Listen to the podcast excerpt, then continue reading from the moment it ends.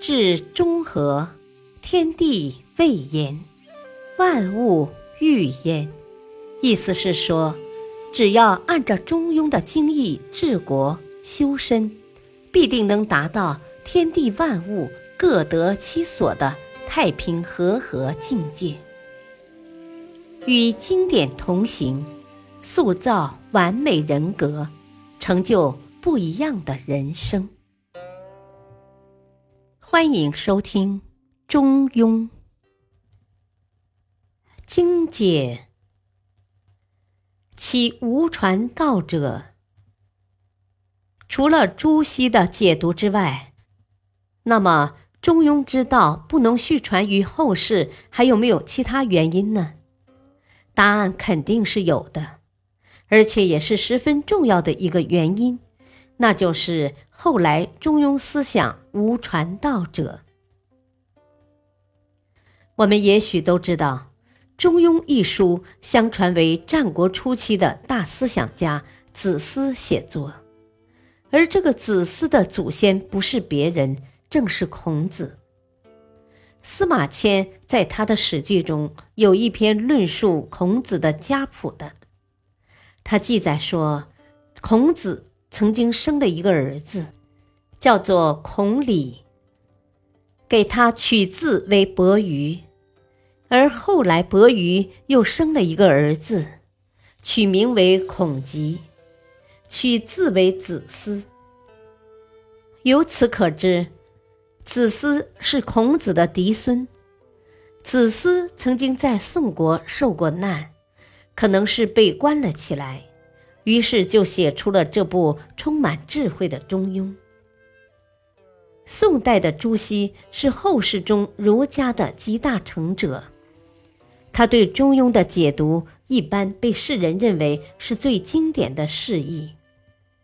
其中对于《中庸》一书的书旨，他在《中庸章句序》中解读说：“中庸何为而作也？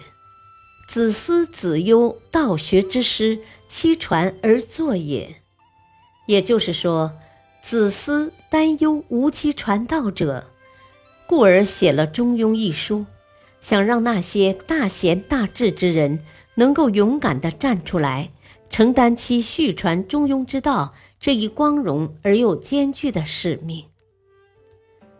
历史上确实有许多有志之士成为了儒学的集大成者。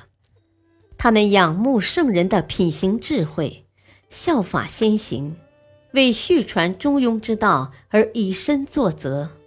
在唐代有韩愈、李煜等，在宋代有朱熹、二程等儒学大师。然而，在我们生活的当下，已经很少有人能够去传其道、见其行了。中庸之道若想续传于世，必须有贤能之士用双肩担大任。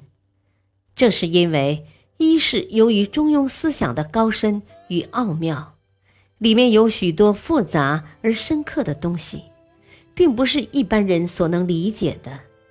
这就需要那些贤能之士能够把中庸思想的精华给提炼出来，让我们认识到它的价值所在。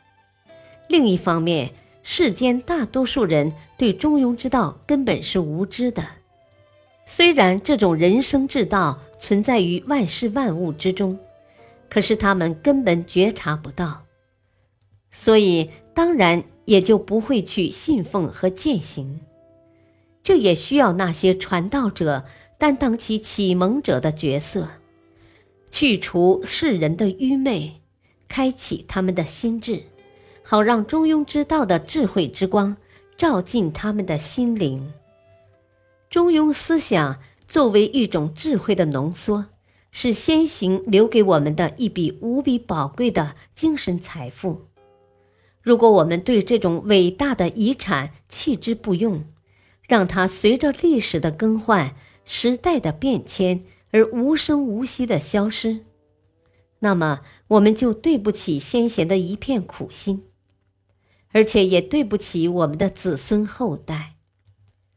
其实，从自身来考虑，如果我们真正领会了中庸思想的深刻哲理，明白了其中所蕴含的大智慧，我们的人生之路一定会走得更加自信和从容，更加平稳和坦荡。